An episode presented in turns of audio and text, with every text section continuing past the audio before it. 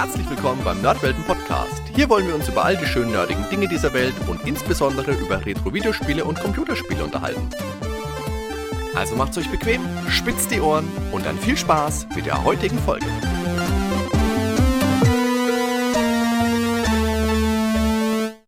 Hallo, liebe Zuhörerinnen und Zuhörer.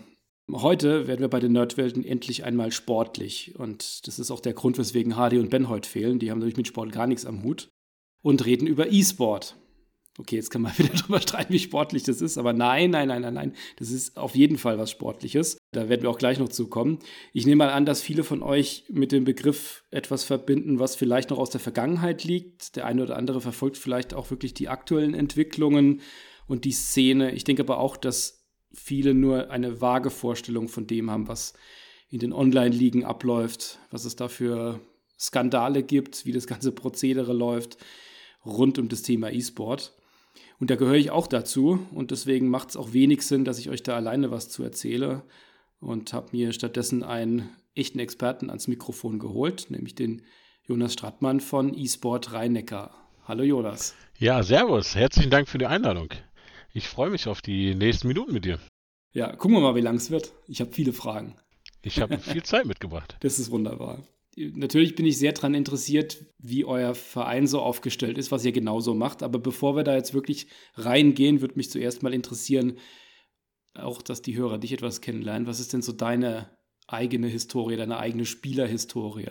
Ja, ähm, tatsächlich ähm, habe ich auch mit, mit Retro-Games quasi angefangen. Sitze, glaube ich, am Computer, seitdem ich ja fünf, sechs Jahre alt bin.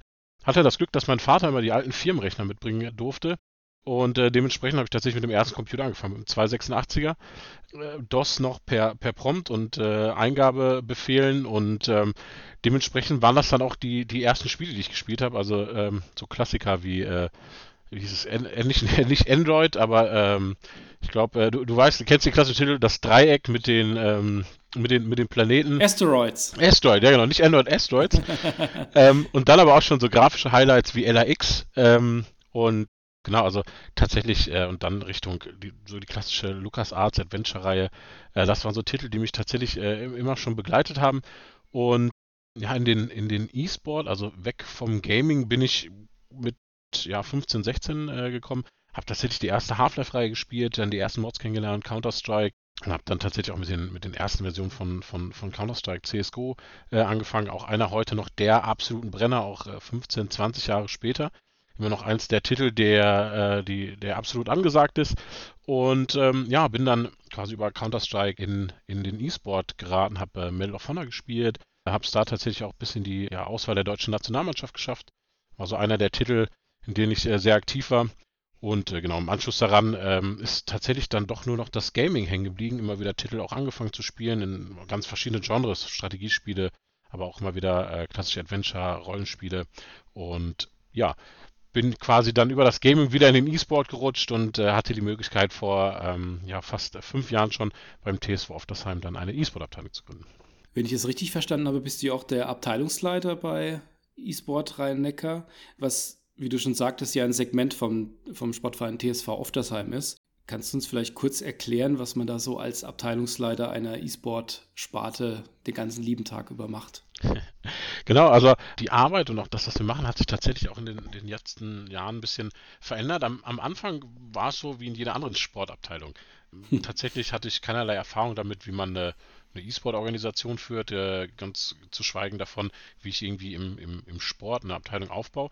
Er hat aber natürlich das Glück, dass wir beim TSV Oftersheim mittlerweile ja knapp, äh, ich glaube, 125 Jahre äh, Sporterfahrung haben sodass ich mich dabei einfach am, ja, am ganz klassischen, traditionellen Sport, am bewegungsintensiveren Sport, wie ich ihn gerne nenne, orientiert habe. Das heißt, wir haben angefangen zu gucken, was, was für Mitglieder haben wir denn hier in der Nähe, was für Menschen haben wir, die wir erreichen, die sich für das Thema E-Sport interessieren, welche Spiele spielen die und ja, welche Bedürfnisse haben die. Und für uns war von Anfang an dem Konzept ganz klar, dass wir auf lokalen E-Sport setzen. Und das bedeutet für uns, dass wir die, die Jugendlichen, die jungen Erwachsenen, ältere Erwachsene, die Gamer und E-Sportler quasi zurückholen in die Gemeinschaft, weg von dem Spielen zu Hause zum Spielen in dem, in dem Gaming-Raum, sodass wir da einfach auch tatsächlich dann gemeinsam trainieren können. Und ja, da ist dann die Aufgabe des Abteilungsleiters, passende Trainer zu finden, die Teams zusammenzustellen, zu schauen, dass ich Trainingspläne habe, dass sich Trainingspläne entwickeln, also so wie auch in jeder anderen Sportabteilung, dann die Betreuung der Mitglieder und äh, natürlich einfach auch schauen, dass man das Thema E-Sport ja ein bisschen größer macht in der Region, mehr Bekanntheit äh, generiert und auf sich aufmerksam macht. Genau, und wie gerade schon gesagt, das hat sich so ein bisschen gewandelt, nachdem das Ganze sehr positiv angelaufen ist und ähm, tatsächlich auch das ja, super Rückmeldung zu dem Thema gab, hat sich das dann dazu gewickelt, dass wir mittlerweile eine knapp äh, 420 Quadratmeter große Location in Mannheim unser nennen dürfen, ein E-Sport-Leistungszentrum, und da sind jetzt tatsächlich eher die A, die liegen die Aufgaben wie bei einem Geschäftsführer, der ich tatsächlich bin. Also wir haben, mussten nebenbei auch eine GmbH gründen, um dann dieses ganze Konstrukt äh, quasi mhm. steuerrechtlich in richtige Tücher zu bringen. Und tatsächlich sind neben der Abteilungsleiter jetzt auch so Aufgaben dazu wie Sponsorenakquise, Sponsorenbetreuung, Profiteams in den deutschen Meisterschaften und die Betreuung von Partnern. Also ein tatsächlich sehr umfangreiches, ein sehr umfangreiches Programm irgendwie, was man da so erfahren muss. Bin aber glücklich, dass ich da tolle Mitstreiter gefunden habe, mit denen ich gemeinsam diesen Weg da gehen kann und die mich da mehr als nur unterstützen. Das heißt, es ist nicht nur sich einmal die Woche zusammensetzen und StarCraft spielen. Leider nein. Also das, das tatsächlich sind meine eigenen E-Sport-Ambitionen seitdem komplett im Keller. Ich bin froh, wenn ich es schaffe, ein, zweimal die Woche noch ein bisschen äh, gerade dieses Outriders zu spielen. Aber ja, also tatsächlich selbst spielen ist da leider gar nicht mehr vorgesehen. Das ist, wenn man da in der, in der Steuerung gelandet ist, dann passiert das früher oder später. Fehlt dann die Le Zeit. Einfach. Leider, leider, leider. Ihr habt ja mehrere Teams tatsächlich am Start. Du hattest ja gemeint, es geht ja auch darum, die Teams zusammenzustellen, da auch Trainer für zu finden.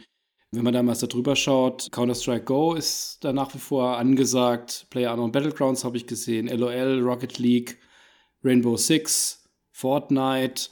Also sind ja alles bekannte Titel, also relativ aktuelle Titel auch. CSGO ist vielleicht etwas älter wo kommen denn die Teams wirklich her oder wie läuft es denn ab, wie die zusammengestellt werden? Sind das sind die Leute exklusiv dann auch in den jeweiligen Teams drin? Ich gehe mal davon aus, dass das recht spezialisiert ist. Wie kann ich mir das vorstellen? Also tatsächlich so, dass erstmal die größte Schwierigkeit ist, äh, quasi die Mitglieder aus der Region zu finden, weil wir sagen, wir sind erstmal ein lokaler Verein und suchen natürlich hier Mitglieder aus dem Rhein-Neckar-Kreis. Generell ist es so, dass die meisten Gamer einen Titel haben, den sie bevorzugt spielen, den sie wirklich, ja, wo sie auch dann intensiv sich mit befassen, viel Tutorials schauen, um quasi eigenen Spielstil zu verbessern. Und dann schaut man halt, dass man auch ja quasi die, die Spieler in, in passende Teams zusammenbringt, gerade so wie es die Zeit auch zulässt. Also wir schauen immer, dass wir die Teams aufbauen nach dem, was die, was die Leute erreichen wollen, wie viel Zeit sie mitbringen, wie viel Erfahrung sie schon haben. So haben, kann es sein, dass wir in einem Spieletitel ein Team haben, was ich so gleichsetzen würde mit, äh, mit der Bezirks mit einem Bezirksligateam, also einem Kreisligateam, die treffen sich äh, einmal in der Woche zum Training. Am Wochenende wird ein Spiel gemacht, danach werden ein paar Bierchen getrunken und man hat eine tolle Zeit. Wir haben aber durchaus auch sehr ambitionierte Teams, die dann auch schon im ja, semi-professionellen Bereich unterwegs sind und die dann wirklich auch fünfmal die Woche trainieren, die dann äh, nicht nur lokal vor Ort trainieren, sondern auch zu Hause trainieren, die viel Zeit auch investieren in Taktiktrainings, in Videoanalysen der Gegner, so wie man es tatsächlich auch aus dem klassischen Sport kennt. Und da orientieren wir uns schon, schon sehr dran. Und genau, die Spieler findet man, wenn man tatsächlich in Deutschland guckt. Wir haben in Deutschland über, ich hoffe, ich werfe die Zahlen nicht durcheinander, also bitte korrigiert mich in den Kommentaren, ist völlig in Ordnung. ich glaube, wir haben 60, 50, 60 Millionen Gamer. Was daran liegt, wenn du schon mit deinem Handy spielst, bist du schon Gamer. Ja, mhm. also wir haben recht viele Gamer, das heißt, die, die Schnittmenge ist natürlich extrem hoch. Und Darunter sind aber nur drei, vier Millionen E-Sportler. Und ähm, auch die, die Schwelle, wann ist man Gamer, wann ist man E-Sportler, ist natürlich oft, oft fließen. E-Sport ist quasi dann der Moment, wo ich das Mindset sich beim Spielen verändert. Ja, also man, man kennt das vielleicht auch, wenn man ein Konsolenspiel spielt, man spielt relativ entspannt, hat dann aber vielleicht ein bestimmtes Level, möchte einen Speedrun machen, möchte das in einer bestimmten Zeit schaffen, dann gehe ich mit einem anderen Mindset dran, ich bin konzentrierter, ich versuche mir Stellen zu merken und dann komme ich quasi in den sportliches Tun und dann bewege ich mich quasi im E-Sport. Kann natürlich sein, dass ich das gleiche Spiel eine halbe Stunde später wieder total laid back auf der Couch sitzen spiele und dann befinde ich mich wieder im Gaming. Also das ist immer ein sehr fließender Übergang und äh, nicht, nicht für jeden so leicht zu greifen. Du hast jetzt gesagt, das ist bei den Teams schon unterschiedlich. Also hast du jetzt mal verglichen, so mit Bezirksliga oder schon im semiprofessionellen Bereich, keine Ahnung, vielleicht dann schon so Übergang zur zweiten Liga oder so. Absolut, ja, tatsächlich. Wenn man das in Vergleich setzt sind diese die Spiele, die da gespielt werden und auch in den Ligen, in denen das da unterwegs ist, sind das, sind das so die populären Spiele, die aktuell auch generell in der Szene gespielt werden? Oder ist das jetzt ein kleiner Teil davon? Wie kann ich mir das vorstellen? Ist das im, wirklich im nationalen oder auch internationalen Vergleich, ist das eine große Zahl an Spielen, die da häufig gespielt werden und auch semi-professionell oder professionell? Oder ist das schon so ein gutes Subset davon? Genau, also tatsächlich ist es so, dass die bekanntesten Spiele sind so 10, 12 Titel, die du auch gerade aufgezählt hast. Die gibt es schon verhältnismäßig lange, sei es League of Legends oder Dota 2 oder Counter-Strike, sind, sind keine top aktuellen modernen Titel, mhm. sondern die gibt es äh, sechs Jahre, zehn Jahre, 15, 20 Jahre, also schon, schon wirklich, wirklich lang. Und was spannend ist, wir haben einen Titel, den, glaube ich, auch die Hörer des, des Podcasts wahrscheinlich äh, kennen werden, äh, von der Konsole, das ist äh, Smash Bros. Der ist wahrscheinlich bekannter, der wird tatsächlich noch auf der Gamecube gespielt. Ja, also wir haben noch ein paar Röhrenfernseher auch bei uns, äh, damit der Input-Lag nicht da ist. Und ähm, weil die Adapter würden äh, zu Frame-Fehlern führen und äh, da sind äh, unsere Jungs und Mädels absolut, äh, haben da ein absolut feines Gefühl für, wenn dann auf einmal der Frame nicht mehr passt und wenn es eine Verzögerung gibt. Also das wird tatsächlich immer noch im Gamecube gespielt und da gibt es auch eine große Community. Und äh, die haben sich über all die Jahre tatsächlich auch gehalten. Aber wie läuft es dann mit, mit sowas wie dem GameCube jetzt ab? Also das ist wirklich dann ein Vor-Ort-Treffen, wie die Leute dann gegeneinander genau. spielen? Absolut. Im Smash-Bereich ist es so, dass äh, gerade auf dem GameCube der Online-Modus gar nicht vorhanden ist. Oder, mhm. ähm, und die kommen wirklich, also bis quasi bis Corona waren jeden Dienstag und jeden Mittwoch knapp 30, 35 Leute bei uns in der Location. Die haben jeden Tag dort entweder trainiert oder haben quasi kleine interne Turniere gespielt. Und das ist natürlich eine absolute Offline-Community. Das gibt es jetzt den Titel mittlerweile auf der Switch. Es werden aber immer noch die alten Controller benutzt vom GameCube. Und auch da treffen sich trotz Online-Modus die Leute, äh, um quasi gemeinsam zu spielen. Also da kommt es wirklich ganz stark auf das Erleben in der Gemeinschaft an, dass ich den, den Mitspieler, den Gegner vor Ort habe, damit ich natürlich im Anschluss auch von seinen, seinen, seinen Fähigkeiten lernen kann, damit ich partizipieren kann, damit ich mich austauschen kann. Und das ist quasi ein ganz wichtiger Bestandteil bei uns auch von diesem E-Sport-Training, ist Kommunikation, eigene Leistung reflektieren und quasi von der Gemeinschaft und von dem Spiel in der Gemeinschaft dann lernen. Wenn man jetzt mal schaut, bei euch im Portfolio und sich jetzt mal ein, Spiel, ein Team rauspickt, jetzt auch mit einem Spiel, das wirklich auf äh, nationaler Ebene unterwegs ist, so wie du sagtest, im semi-professionellen Bereich. Wie läuft es denn da wirklich dann dieser Ligabetrieb ab? Wie kann man sich das vorstellen? Ist es dann bundesweit? Ist es dann alles online? Oder wie ist es bei den populären Spielen? Ist es dann auch wieder eher eine Vorortsache? Genau, also tatsächlich im Bereich Counter-Strike ist es ist ein gutes Beispiel. Wir haben ein Team, das ist tatsächlich ein Profiteam, das sind auch bezahlte Spieler, die tatsächlich für ihre, für ihre Tätigkeit als Spieler von, von uns Geld bekommen. Diese Teams treten in verschiedene Ligensysteme an. Im Bereich Counter-Strike gibt es zwei nationale Ligen, zwei große, das haben wir die 99 Damage Liga und die ESL Meisterschaft. Da gibt es ein Ligensystem, was man auch aus dem, aus dem deutschen Fußball kennt, erste, zweite Liga und dann gibt es nach unten noch viele Ligen, wo sich quasi einfach Amateurteams dann ihren Weg nach oben durchkämpfen können. Dort ist es so, dass der Großteil der Wettkämpfe online stattfindet, aber man zum Beispiel die, die Meisterschaften oder das quasi die, die Endrunden werden dann meist auf Offline-Events gespielt. Was für uns super schade ist, wir haben es tatsächlich nach fünf Jahren geschafft, mit einem Team uns für die deutsche Meisterschaft zu qualifizieren. Und anstatt, dass wir dann äh, das Finale in der Lanxess Arena hätten äh, letztes Jahr quasi bewundern können und unser Team fort anfangen können, war es dann leider nur ein Online-Finale. Das war natürlich sehr traurig. Das wäre für uns natürlich ein Riesending gewesen. Das eigene Team aus Oftersheim auf dieser großen Bühne in Köln, kriege ich beim, allein beim Gedanken dran schon wieder Gänsehaut, ähm, weil das wäre tatsächlich ein, ein Riesen-Highlight geworden. Es war leider nur online, sind aber zum Beispiel im Bereich Counter-Strike Vierte in der deutschen Meisterschaft geworden. Parallel dazu gibt es verschiedene internationale Ligen, wie zum Beispiel die ESEA. Dort spielt man in einem offenen Ligasystem gegen verschiedene Teams, ja tatsächlich aus ganz Europa. So haben wir in der letzten Woche gegen Teams aus Polen gespielt, aus Finnland, aus Norwegen, aus der Schweiz, aus Österreich. Und das findet natürlich zum größten Teil online statt. Wir versuchen aber auch immer wieder eine gute Bindung zu diesen Profiteams herzustellen, indem wir sie auch einladen in unsere Trainingszentren, damit sie dort auch vor Ort äh, sich für ein Trainingscamp treffen über mehrere Tage, um einfach auch, da geht es darum, sich auch mit dem Verein zu identifizieren, zu verstehen, was steht dahinter, wofür steht dieses Projekt auch E-Sport rhein beim TSV Oftersheim und haben damit tatsächlich auch Spieler, die für den äh, E-Sport überdurchschnittlichen Zeitraum quasi bei uns sind, die tatsächlich schon anderthalb Jahre ähm, für den E-Sport rhein antreten. Das sind fünf Meisterschaften, das wäre quasi im klassischen Sport, wären das fünf Jahre, um das so mhm. in, in der Relation mhm. zu setzen. Etwas schnelllebiger dann das Geschäft. Absolut, sozusagen. absolut. Man hat bis zu drei Seasons im, im Jahr und eine Saison geht im Counter-Strike um die drei Monate. Das ist dann schon ein bisschen, bisschen schneller, das Ganze. Jetzt im professionellen Bereich, das wird ja wahrscheinlich ganz ähnlich sein wie auch in anderen Sport. Da muss man ja auch das Geld irgendwie beisammen bekommen, dass die Leute auch ihr Gehalt sozusagen bekommen. Läuft es dann primär über Sponsoren? Ist, sind es dann Veranstaltungen mit Zuschauerticketing?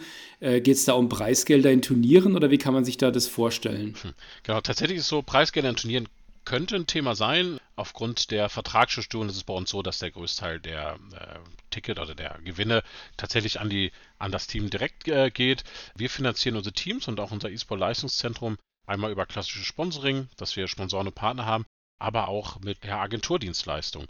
So haben wir zum Beispiel für den SV Sandhausen die virtuelle Bundesliga begleiten dürfen und umsetzen können bei uns in Mannheim oder stellen zum Beispiel ein äh, Dota 2 Team gemeinsam mit der SAP als Partner. Oder haben ähm, für MLP machen wir ähm, League of Legends Turniere im studentischen Bereich. Und das ist dann so eine Mischung immer aus Sponsoring und tatsächlich auch Dienstleistung, die wir mit unserem Team ehrenamtlich machen, um damit quasi diese E-Sport-Abteilung auch äh, finanziell zu unterstützen, um das Ganze überhaupt möglich zu machen. Was, was für mich jetzt noch spannend wäre, ist, ähm, wie ist denn so generell die Altersstruktur? Man stellt sich ja jetzt die so einen typischen E-Sportler sehr jung vor, also gerade wenn es jetzt halt auch so reaktionsschnelle Spiele sind, Kennt man ja von sich selbst. Also ich habe gerade letztens mal wieder Enemy Territory reingespielt und kann, konnte mich nicht erinnern, wie ich das damals so gut hinbekommen habe. Das mag, ich schieb's auf mein Alter. Oder vielleicht habe ich auch einfach nur mehr gespielt. Aber wie ist das so? Sind das wirklich dann alle so Anfang 20 und dann hört man dann irgendwann auf? Oder wie ist so die, die typische Karriere? Also tatsächlich ist es so, dass ähm, ja, die Altersspanne relativ breit ist. Ich glaube, der durchschnittliche Gamer ist im Moment 35 Jahre alt. Das ist quasi die Altersgruppe, die äh, wohl am meisten spielt. Wenn sie Zeit haben, kann ich so bestätigen. Generell ist es so, dass die tiefen äh, E-Sporter bei uns so zwischen 14 und 25 Jahre alt sind. Mhm. Ich merke es tatsächlich auch selbst. Ich habe nicht die Zeit mehr. Ich glaube, es ist nicht, nicht, dass man nicht mehr die Leistungsfähigkeit hat, aber man hat einfach nicht mehr die Zeit. Wenn ich an die an meine aktive Spielerzeit zurückdenke, ähm, dann habe ich teilweise zehn Stunden am Tag gespielt und kann bis heute noch die Maps auswendig laufen, kenne die Geräusche, äh, weiß, wenn ich da hinten den Knarzen höre, weiß ich, ah, da ist, die, ist eine Person da oder da lang gelaufen und die, die Zeit fehlt mir. Was auch oft zu Frust führt, weil ich immer noch die gleiche Anspruchshaltung habe. Wenn ich äh, mit einem Spieletitel anfange, habe ich immer noch das äh, Bedürfnis, ein überdurchschnittlich guter Spieler zu werden, was dann dazu führt, dass ich manche Spieletitel einfach nicht mehr spiele, weil ich ähm, quasi aus diesem kompetitiven Denken, aus dem Wettkampfdenken da nicht rauskomme. Aber wir haben durchaus noch Spieler, die auch mit 30, 32 da ihre Leistung bringen ich glaube, da schlägt dann Erfahrung Geschwindigkeit. Mhm. Mhm. So, eine, so, eine, gewisse, so eine gewisse Game Sense, so ein, so ein Gespür für das Spiel. Und das sieht man zum Beispiel bei den Counter-Strike-Spielern, ist das unheimlich faszinierend, äh, wenn man das mitverfolgt. Sie kennen die, ihre Maps, ihre Karten so gut, dass sie teilweise an, an strategisch wichtige Punkte einfach hinschießen, ohne zu wissen, ob dein Gegner kommt, weil sie äh, einfach die Erfahrung haben, dass da auf jemand steht. Es ist zum Beispiel so, dass die Spieler ein großes Repertoire haben an, ja, einfach an, an, an Spielwissen und einfach auch die ja wirklich tatsächlich über 400, 500 äh, Taktikzüge auch ähm, ja auswendig können. Äh, das macht quasi den, den Profispieler aus, das hohe Repertoire an verschiedenen Taktiken. Sie wissen, wie ihre Gegner spielen, sie können auf verschiedene Spielzüge beim Gegner reagieren und das macht das äh, Ganze tatsächlich sehr ja, interessant und bringt viel Wissen mit. Und wenn ich das natürlich als, als älter, als erfahrener Spieler alles abrufen kann, dann habe ich ein großes Repertoire und schlage damit vielleicht den einen oder anderen Jungen der ja einfach gut zielt, aber vielleicht gar nicht das, das, das Gefühl für diese Karte oder für das Spiel hat. Da greifen dann auch, auch hier die, diese 10.000 Stunden Regeln, die man ja kennt aus vielen Bereichen. Wenn man einfach dann im Flow drin ist und sich selbst auch gar nicht erklären kann, vielleicht an vielen Ecken, was man da gerade macht, aber man macht es ganz intuitiv das Richtige und äh, trifft dann einfach, weil man wild in irgendeine Richtung schießt. Genau, es gibt diesen Spruch, der, der, der den E-Sport schon ganz lange begleitet, ist äh, Skill ist, äh, wenn Luck zur Gewohnheit wird. Und ne, das ist es, ja, quasi die, die, die immer, das, wenn es immer wiederkehrt und man quasi da in seinem, in seinem Flow ist, absolut richtig erkannt. Wie breit siehst du denn heutzutage so ganz allgemein die Akzeptanz von E-Sport? Zum einen mal in Vereinen, aber auch bei Gamern oder ganz allgemein der Gesellschaft? Also wenn ich das tatsächlich vergleiche äh, mit mit der Akzeptanz vor 20 Jahren, dann ist das, ah, sind wir Riesenschritte gegangen. Dieses Klischeebild des killerspielenden Computerkind ist ein Glück immer weniger geworden, was einfach auch durch die ja, positive Berichterstattung in den Medien dazu beigetragen hat. Tatsächlich habe ich mich oft gefragt, wie diese Entwicklung zustande gekommen ist und ich glaube, dass da die sozialen Medien eine, eine, eine positive Möglichkeit der, der Selbstdarstellung geboten haben. Gamer und Gamerinnen und E-Sportler waren in der, in der Lage, quasi ihre eigene das quasi ihre eigene Geschichte zu erzählen und äh, ihre eigenen Aufmerksamkeiten zu kreieren. Das hat natürlich ähm, ja immens geholfen. Ich denke auch gerade so, so Kooperationen wie E-Sport beim TSV Oftersheim tragen natürlich dazu bei, dass E-Sport immer mehr auch in der Gesellschaft seinen Platz findet. Und was, was mich auch immer da so ein bisschen bewegt, und da kommt auch so ein bisschen der, der Pädagoge in mir durch, ist, bei der ganzen Kritik auch, die es immer noch gibt am E-Sport, darf man einfach nicht vergessen, dass das die Lebenswelt der Jugendlichen ist. Also das, das findet statt bei Kindern und Jugendlichen.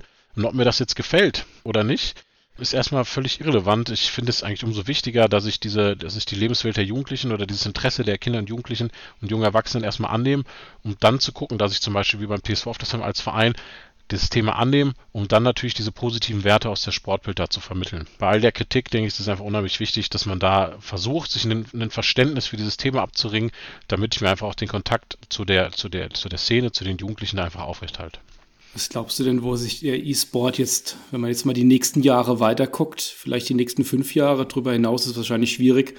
Gibt es Tendenzen, gibt es Veränderungen, die gerade im E-Sport passieren, die absehbar sind oder die so in der Einschätzung jetzt von dir als jemand, der da eng mit dabei ist, zu sehen ist? Also ich, für mich ist, ist schon so viel passiert, dass es mir manchmal schwerfällt zu überlegen, wo es noch hingehen soll. Also in dieser 20, in den 20 Jahren ist, ist einfach so viel passiert, dass ich mir quasi vor fünf Jahren noch nie hätte vorstellen können, dass es tatsächlich eine große Bewegung, eine große Welle gibt von E-Sport-Vereinen oder auch von, von E-Sport und Sportvereinen. Äh, vor 20 oder 15 Jahren gab es N-Faculty in, in Köln als der E-Sport-Verein. Das war ein absolutes ein Ausnahmeprojekt und heutzutage gibt es zahlreiche auch E-Sport-Vereine in ganz Deutschland, sei es in Leipzig oder in, in Kiel, E-Sport Nord, die tatsächlich vor Ort da wirklich ähm, ganz starke Arbeit machen oder in Dortmund, wo tatsächlich ganz viele, viele Leute sind, die dieses Thema E-Sport wirklich auf einer interessanten Ebene ähm, weitertragen. Und was man natürlich sieht, ist eine, eine absolute Professionalisierung des E-Sports, was ein bisschen schade ist, weil das eine Entwicklung ist, die nur in der Spitze des E-Sports geschieht. Also auch der Fokus und dieser mediale Fokus liegt sehr stark auf der ja, Entwicklung des Profispiels. Das kennt man natürlich aus anderen Sportarten, wie beim, beim Fußball. Da redet auch kaum einer von der tollen Arbeit irgendwie an der, an der Fußballbasis. Aber tatsächlich ist es beim E-Sport so, dass ich hoffe, dass dieser Breitensport immer mehr auch in den Fokus rückt, dass er mehr Aufmerksamkeit kriegt, damit die Leute auch erkennen, was da tatsächlich auch für tolle ehrenamtliche Arbeit geleistet wird. Und ich denke, dass dieser Bereich noch weiter zunimmt dass sich das noch stärker entwickelt und dass wir auch noch eine noch größere Professionalisierung in den Ligen und den einzelnen Spieletiteln sehen, wie zum Beispiel bei League of Legends, ein Strategiespiel, wo der Publisher, also der Hersteller des Spiels, maßgeblich auch das, das Ligasystem hier weiter ausbaut und umbaut und auch sehr, sehr stark professioniert, professionalisiert, was tatsächlich positiv und negativ ist, weil es auf der einen Seite dem klassischen Amateurspieler die Möglichkeit gibt, sich wirklich hochzuspielen. Auf der anderen Seite natürlich äh, der Publisher sich da auch bestimmte Dinge rausnimmt oder äh, sagt, eigene Liga darf man nicht machen, wir stellen die einzige Liga, ihr habt vielleicht die Möglichkeit, nur ein Turnier zu machen. Ähm, aber ich denke, das werden wir in anderen Bereichen auch sehen und tatsächlich ist es im E-Sport einfach so, dass dadurch, dass quasi der E-Sport an für sich keinerlei Unterstützung eigentlich erfährt durch, durch Politik oder durch Förderung, dass das äh, nur in einzelnen Bundesländern äh, gegeben ist, sind wir als E-Sportler natürlich darauf angewiesen, dass die Publisher hier äh, die Spiele herstellen Hersteller in Deutschland ähm, oder auch ja quasi europaweit dieses Thema von sich aus noch weiterentwickeln und professionalisieren. Hm. Wie steht da Deutschland im internationalen Vergleich da? Also so was Spieleranzahl angeht oder auch kompetitive Stärke? Ist das unterschiedlich ähm, bei verschiedenen Spielen oder ist das, kann man das schon als Branche irgendwo betrachten? Tatsächlich kann man das branchenübergreifend, würde ich, würde ich das sehen sogar, und sagen, dass wir guten Mittelfeld dabei sind. Es gibt einfach tatsächlich andere Nationen, die das Thema anders aufnehmen und äh, tatsächlich auch schon aktiv an der Talententwicklung mit, ja, mitgestalten. Sei es zum Beispiel das Beispiel Dänemark, die dann absoluter Vorreiter sind, wo Counter-Strike in der Schule gespielt wird, als Teil des Schulsportes. Und wenn ich natürlich auf der Ebene schon anfange, junge Talente auszubilden, das zu begleiten und auch äh, pädagogisch zu betreuen, kann ich natürlich, habe ich am Ende natürlich viel besser ausgebildete E-Sportler, die dann auch, ja, wo ich dann quasi, wenn es um den Profisport geht, mich an einer größeren Auswahl an Talenten dann bedienen kann, um da wirklich die Spitze, die Elite des E-Sports zu bilden. Ist E-Sport eigentlich, also wenn jetzt mal so ein 16-, 17-Jähriger da so einsteigen will und da auch kompetitiv mitspielen will, kommt es da auch wirklich aufs Material an? Also wie kann ich, ist das, geht es da um die Millisekunden, wenn es Online-Spiel ist? Wie schnell die Rechner sind, Grafikkarten, die Maus, die Tastatur? Also ich meine, man kennt es ja als äh, von Spielern, die jetzt auch im Privaten das schon sehr ernst nehmen, wenn es um Geschwindigkeit geht, dass da bis zum letzten noch auf die Herzzahl beim Monitor geguckt wird. Ist es da noch ins Extrem oder kommt es auf das Spiel jetzt auch wieder an? Also ich denke, auf einem, auf einem gewissen Niveau, auf einem wirklich Top-Niveau, wird am Ende natürlich das Material mit entscheidend sein. Ja, ob ich jetzt mit dem 144 Hertz oder mit einem 240 Hertz Monitor spiele, von 60 Hertz Monitoren im, im Shooter-Bereich brauchen wir gar nicht mehr sprechen. Das ist äh, ein marginaler Unterschied. Genau, aber es gibt mittlerweile auch 360 Hertz Monitore. Also ich denke, um, ne, das ist dann am Ende wie in der Formel 1, da kommt es dann wirklich auf Kleinigkeiten an, die den Spitzensportler noch verbessern. Aber ob ich jetzt als, als 16-jähriger Einsteiger absolut den High-End-PC brauche, ich glaube nicht. Ich glaube, ähm, dass bis der Moment kommt, wo das Material einen hindert, muss man vorher schon viel Entwicklung machen und äh, kann, kann an vielen Dingen sich weiterentwickeln, bevor man quasi da wirklich aufrüsten muss. Und wenn man sich das anguckt, auch wie generell gespielt wird, muss ich immer wieder schmunzeln.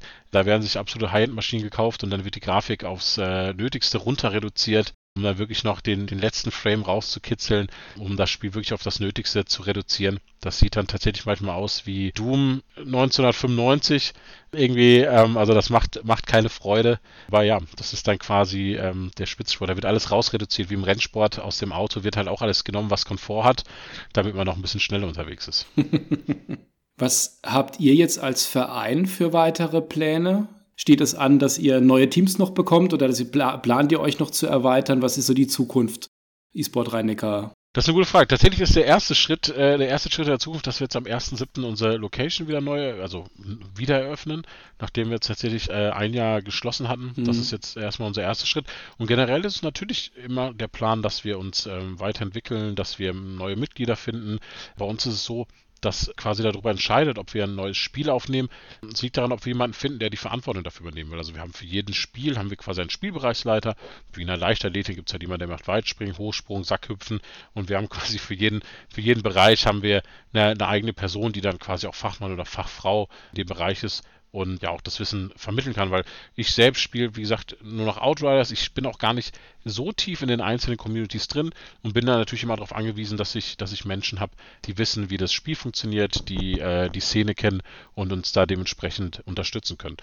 Aktuell sind wir teammäßig sehr gut aufgestellt. Wir haben in den großen Top-Titeln jeweils ähm, ein, Team am Start, sei es CSGO, Dota, in League of Legends haben wir eine Kooperation mit den Rhein-Neckar-Löwen, wo wir jetzt ein äh, Team in der zweiten Liga für uns gewinnen konnten.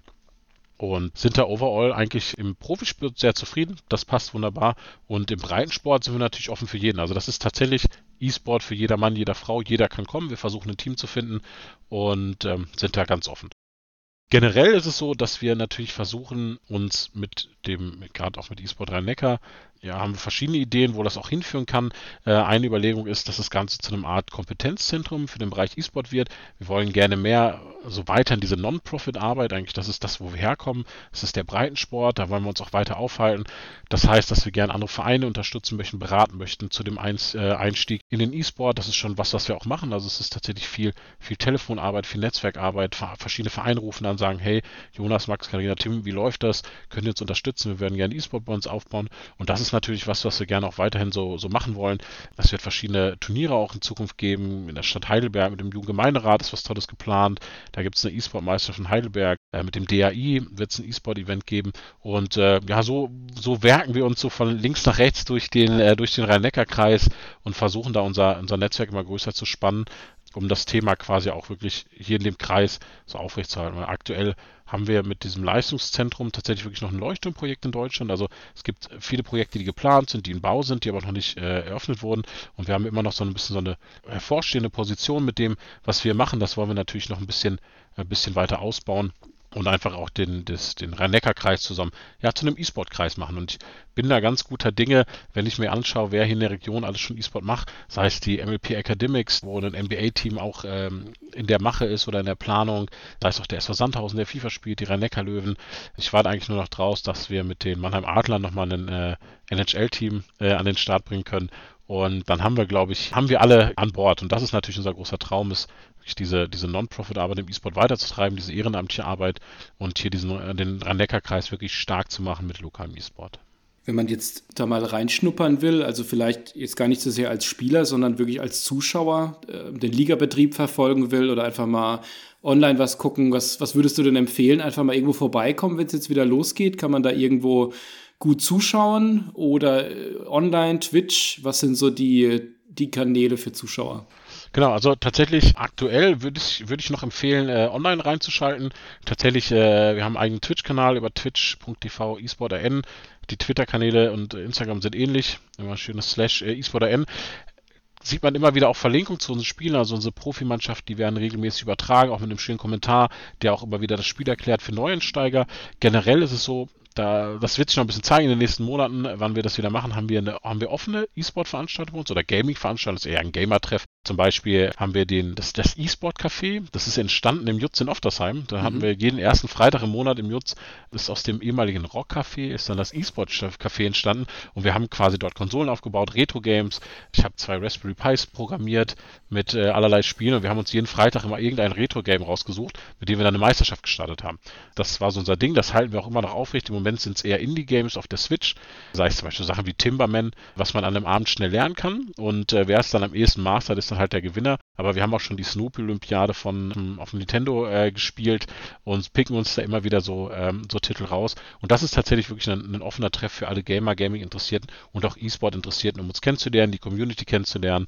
Und da freuen wir uns natürlich immer äh, über Besucher. Für Frauen und Mädchen haben wir auch ähm, immer wieder äh, eigene Veranstaltungen, wo quasi äh, Frauen in einem bisschen geschützten Rahmen, in einem ähm, da quasi in Ruhe auch den, den E-Sport oder auch Gaming kennenlernen können. Weil das tatsächlich auch eins der Themen ist, die wir weiter verfolgen. A, Frauenarbeit zu unterstützen, in IT-Berufe zu kommen, aber auch mehr in den Bereich Gaming und E-Sport zu kommen und ähm, da auch präsenter zu sein. Ja, ich würde sagen, also ich habe auf jeden Fall jetzt einen gewissen Einblick mal bekommen in das Thema. War auch jetzt mal wirklich spannend, da mal reinzuhauschen, wie es wirklich in so einem Verein funktioniert und wie der Ablauf ist, wie man sich das generell so vorstellen kann. Falls ihr noch Fragen habt, packt die gerne in die Kommentarspalte bei uns auf der Homepage. Der Jonas wird sicherlich auch noch mal drüber schauen, wenn was kommen sollte. Auf Oder ich ping Fall. ihn an. wenn genug weitere Fragen noch zusammenkommen, machen wir vielleicht noch mal eine weitere Sonderfolge. Das können wir auch gerne machen. Ich würde aber sagen, ein schöner Überblick. Vielen Dank, Jonas, für deine Zeit. Ja, sehr gerne. Herzlichen Dank äh, für die Einladung. Habe ich mich äh, sehr darüber gefreut. Und ich wünsche euch weiterhin viel Erfolg und wir werden beobachten, wie es die nächsten Jahre so weitergeht mit dem Verein. Herzlichen Dank. Gute Zeit. Ciao. Danke, dir auch. Tschüss.